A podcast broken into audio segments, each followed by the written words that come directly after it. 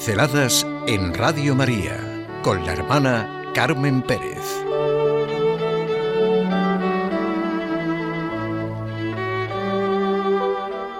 Buenos días. ¿Solo? Eh, buenos días solo. ¿No nos falta el nos de Dios? ¿No está faltando en nuestro diario vivir, reconocer y vivir a la luz de lo que implica realmente haber sido llamados a la vida por Dios? Buenos días. No hay nada más corriente, pero si lo pensamos, nada más prodigioso que esta primera expresión que decimos. Me lo ha hecho sentir un convertido, Fabrice Azraz, en su libro El paraíso en la puerta y más concretamente aún en el preludio de este libro, Lo imposible en el umbral.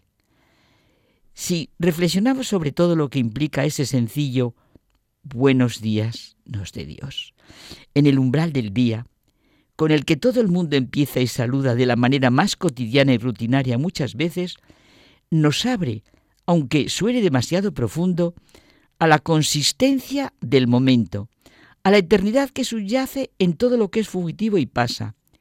Claro que la manera de decirlo ya pone de manifiesto la manera de ser de uno mismo, su manera de estar y de ir por la vida, su relación con el otro, con toda la realidad. Y lo he comentado con unos amigos porque nos saludamos cuando nos encontramos de esta manera entrañable, buena, profunda, de desear lo mejor. Lo imposible en algo tan sencillo como un encuentro.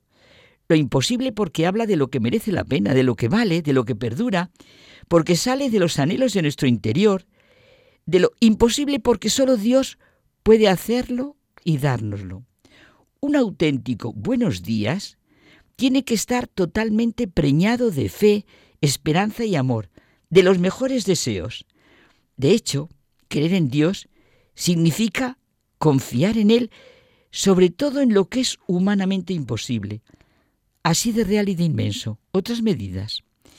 Buenos días nos dé Dios porque Dios nos ama. En nuestro lenguaje diario hablamos sin ser conscientes de lo importante, de lo necesario que es ese sencillo decirnos buenos días, hasta luego, hasta la vista, buen viaje. Bueno, y cuando nos despedimos, adiós. Realmente, ya en nuestra forma de saludar o de despedirnos, sale nuestro interior. Acogemos o no al otro. Y también al despedirnos decimos expresiones que hacen brotar la esperanza, la confianza. Hablamos en nuestra vida diaria de una manera que si se reflexiona, si se llega hasta la raíz, se pone de manifiesto lo que podemos pensar como las cosas últimas del mundo y del hombre, nuestros anhelos de realización de una promesa, de una esperanza que se cumpla. De aquí viene la palabra escatología, tratado de las realidades últimas, eschatos, muerte, juicio, infierno y gloria. Y los estudios teológicos dicen que son las realidades posteriores a nuestra vida terrenal y a la historia humana. La reflexión de los creyentes sobre el futuro de la promesa que aguarda la esperanza cristiana. Realmente, nuestro lenguaje cotidiano está penetrado de los sentimientos, anhelos y deseos más profundos. Qué pena, ¿verdad?, en este momento que estamos viviendo nosotros sin un sentido de Dios, sin signos cristianos. Simplemente decirnos buenos días, pero dada la situación, ¿qué oasis nos deseamos con esas palabras? Esos saludos y despedidas no tendrían que ser como auroras que siempre quieren despuntar en medio del desierto. Nuestra necesidad de bien, de paz, es improrrogable. Eso nos tendríamos que decir a nosotros mismos. Se acabaron las prórrogas para creer, para esperar, para amar, para perdonar, para ponernos lo mejor de nosotros mismos en el momento concreto que estamos viviendo. Y lo necesitamos desde el primer buenos días con el que abrimos nuestros ojos y luego saludamos a los demás, hasta el último buenas noches.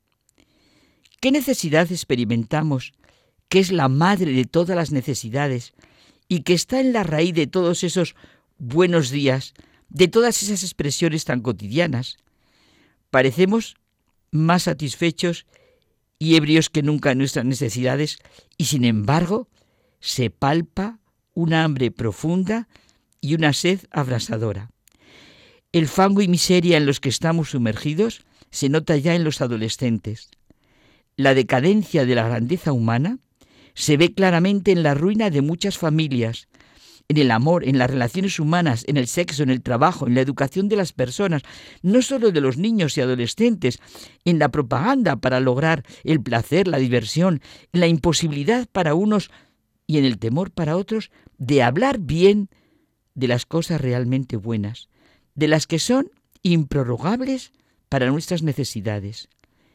¿Qué propuestas de amor, de verdad, de vida, de belleza, de felicidad tengo y reconozco?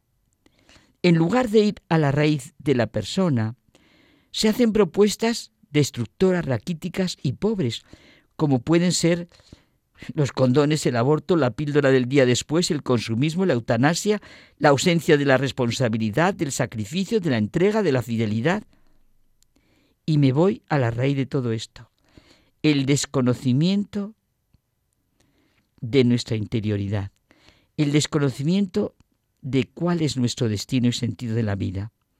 Esta intimidad inefable, este misterio de vida interior tan desconocido que habita en nosotros, en el interior del hombre habita la verdad. ¿Por qué vivo? Como vivo, encerrado en la prisión de mis medidas, egoísmos y miedos. Solo Él puede darnos el gozo que anhelamos.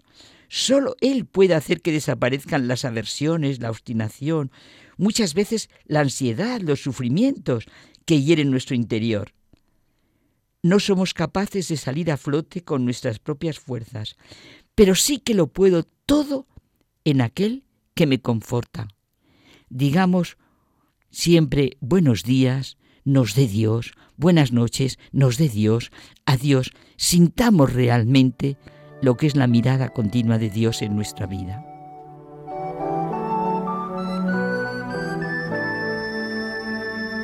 Pinceladas en Radio María con la hermana Carmen Pérez.